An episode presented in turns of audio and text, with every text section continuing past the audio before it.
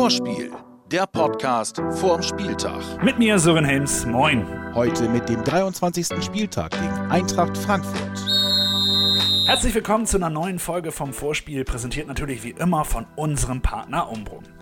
Ja, bringen wir es gleich mal auf den Punkt, das war einfach mal gar nichts. Und das ist wirklich noch vorsichtig ausgedrückt.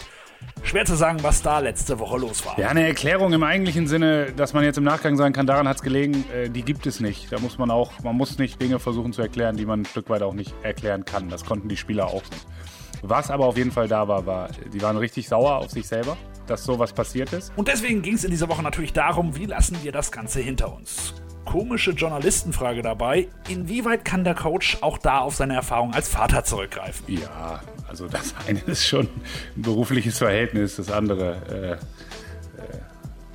ein Verhältnis, ein privates Verhältnis mit dann doch einem Tick mehr Zuneigung, als ich zu meinen Spielern habe. Ähm, das mögen mir meine Spieler verzeihen. Ich glaube, das ist nachvollziehbar. Reden wir lieber über Flo als Coach. Jeder, der ihn kennt, weiß, er packt seine Spieler nicht in Watte, auf gar keinen Fall, haut aber auch nicht sinnlos drauf. Der passende Begriff für diese Woche ist realistisch, weil wir ähm, man kann nicht immer, nur weil ein Spiel dann so war, wie es war, alles verdammen, was vorher in Ordnung war. Man darf aber auch nicht, weil ein Spiel gut ist, sagen, oh, es ist alles sofort überragend, sondern man muss es klar besprechen, ähm, als Mannschaft, aber auch einzeln mit den Spielern besprechen. Und wir wissen, dass wir ähm, in diesem Jahr ein Saisonziel haben und das ist stabil in der Liga zu bleiben. Und dafür braucht es eben Punkte. Da kommt aber jetzt mit Frankfurt ein ganz, ganz dickes Brett. Wie geht man das jetzt eigentlich an? Mit Mut, aber auch mit dieser letzten Konsequenz dann den Punkt auch mitzunehmen oder die Punkte. Am liebsten die Punkte. Die Gegneranalyse. Tja, Frankfurt. Ich glaube, wir alle erinnern uns noch ans Saisonfinale 2016, aber ehrlich gesagt können wir uns das heute schenken. Die Eintracht ist einfach eine ganz, ganz andere.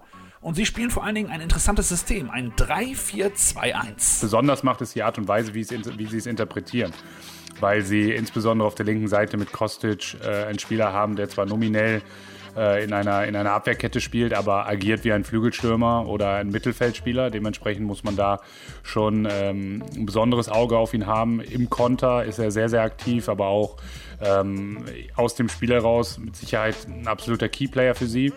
Sie haben von der Mischung her, ist von einer sehr dynamischen, aggressiven Mannschaft dieses Jahr ein Stück weit mehr umgestellt auf eine spielerische Mannschaft im Mittelfeld. Ich finde, Kamada ähm, und, und Younes im Zentrum sind unglaublich spielstark. Also man muss schon ähm, sehr, sehr viele, ich nenne es mal Problemfelder bearbeiten, wenn man gegen, gegen Eintracht spielt, gerade in der, in der Defensive. Man muss die Flügel kontrollieren, ähm, man muss die Tiefe kontrollieren ähm, mit Silva und man muss das Zentrum, ja, sollte man halt auch nicht offen lassen. Also da muss man schon äh, sich ein paar Dinge überlegen. Also eine harte Aufgabe in der Verteidigung, aber auch für unsere Offensivkräfte wird es absolut nicht einfach. Defensiv spielen sie es extrem nach vorne orientiert, verteidigen nahezu aus allen Positionen nach vorne. Ähm, dadurch gibt es natürlich auch den einen oder anderen Raum dann mal, aber ich glaube nicht, dass es Sinn macht, die Tiefe direkt anzuspielen gegen Eintracht. Dafür sind sie zu stark in der letzten Kette, sondern man muss, man muss sich trauen, schon zu kombinieren. Das gilt sowohl für den Moment des Ballgewinns als auch für den Moment, wenn es ruhend ist. Also erstmal, erstmal muss man ein, zweimal spielen, dass sie auch auf eine Seite verschieben, um überhaupt Räume zu kriegen. Insgesamt sehr, sehr stimmiges Gebilde in diesem Jahr, haben sich in dieser Saison gefunden und sind, äh, sind ja, ich meine, 28 von 30 Punkten. Was soll ich noch mehr sagen? Also mehr Top-Mannschaft geht aktuell nicht. Und das ist der Punkt, der vielleicht jetzt jemanden überrascht, der die Liga eine Weile nicht verfolgt hat. Vor der Saison hatte ich jedenfalls Frankfurt nicht auf dem Zettel als Top-Mannschaft. Aber die Fakten sind nun mal klar. Man muss sich einfach nur mal die Ergebnisse der letzten fünf Spiele anschauen. Arminia 5-1 weggehauen. Berlin 3-1, Hoffenheim 3-1, Köln 2-0 und zuletzt jetzt auch noch die Bayern mit 2-1 geschlagen. Schon stark. Aktuell ist Frankfurt Vierter mit 42 Punkten, aber immerhin haben wir in dieser Saison gegen die von oben eigentlich ganz gut ausgesehen, also Dortmund, Wolfsburg und Bayern. Ja, aber also nüchtern betrachtet meint Schalke bislang sieben Punkte in drei Spielen. Ähm, Bayern, Dortmund, Wolfsburg, um nur mal bei den Partien zu bleiben, einer. Ja, also dann bleibe ich bei meinem alten Zitat. Es soll sehr, sehr gerne attraktiv und erfolgreich sein, aber wenn attraktiv nicht geht, dann lieber erfolgreich. Jetzt habe ich aber schon Stimmen gehört, die sagen, danach kommen wichtige Wochen, jetzt einfach nur gut mithalten wäre schon wichtig und das reicht, finde ich persönlich Quatsch und damit bin ich wohl auch nicht allein. Also wer wäre ich denn, dass ich sagen würde, lass mal morgen Abend gut aussehen? Es geht ja nicht um Einstieg, es geht um unser Spiel gegen Eintracht Frankfurt morgen Abend, eine Top-Mannschaft der Liga. Und ich glaube, ich kann mit dem tiefsten Gewissen, was ich habe, kann ich in jeden Spiegel schauen und sagen, ich bin in jedes Spiel gegangen, in jedes und wollte es gewinnen. Wenn das bei euch anders ist und ihr einen guten Einstand wollt, tja, dann sind wir da nicht einer Meinung. Ich will morgen Abend gewinnen. Punkt. Fünf Fragen an Jirgi Pavlenka.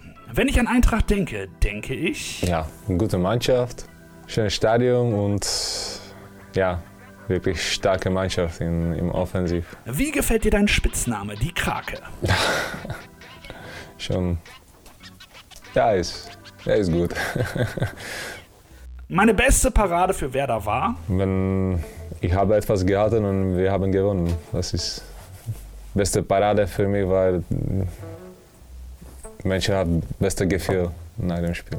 Du stehst ja auch öfter eine Halbzeit direkt vor der Ostkurve. Wie ist zur Zeit ohne Fans für dich? Ja, es ist wirklich schwer. Natürlich, wir haben super Fans, die machen immer wieder super Atmosphäre im Stadion. Das ist unglücklich, dass die können nicht da sein und von der anderen Seite ja, wir können glücklich sein, dass, dass wir dürfen äh, noch Fußball spielen. Dein Lieblingsdrink nach einem Sieg? Ein tschechisches Bier von Drobo. Das Werder Lazarett. Ludde ist noch nicht wieder bereit. Zum Glück haben wir ja Felix Ago, der wird wohl wieder dafür einspringen.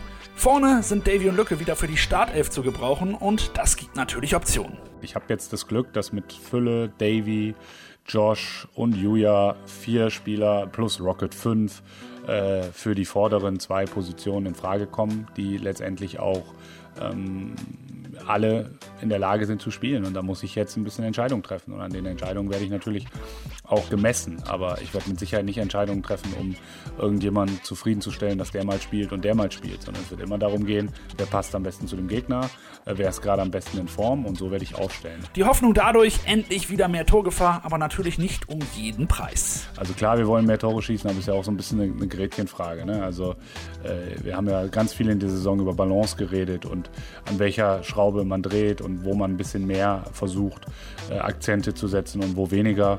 Und ähm, nach dem 0-4 in Hoffenheim ähm, gilt mein Fokus nach, gegen eins der offensivstärksten Teams der Bundesliga ähm, mindestens zu 50 Prozent auch der Balance in dem Spiel. Und dafür braucht es eben Spieler, die beides drauf haben. Der Man to Watch. Balance ist wichtig. Richtig gut ist, wenn man da ein Laufwunder hat. Haben wir zum Glück mit Maxi Eggestein, der spult immer seine Kilometer ab. Ja, ich glaube, das bringt die Position auch mit sich, dass man da viel unterwegs ist. Gerade wenn man auf der 8 spielt, dann ist man vorne beteiligt, hinten beteiligt, dann muss man viele weite Wege gehen. Ja, dann sollte man sich auf so einer Position auch nicht zu schade sein, mal einen Weg mehr zu machen, als ihn wegzulassen.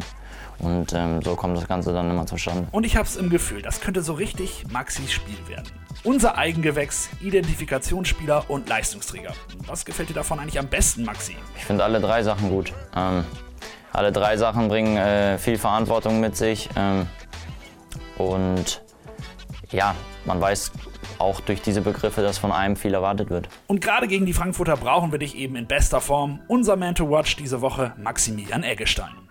Das letzte, was jetzt noch fehlt, ist ein bisschen Optimismus und auch da haben wir einen Experten parat. Hier ist Ayrton. Das ist Kugelblitz, das ist Ayrton-Anekdote.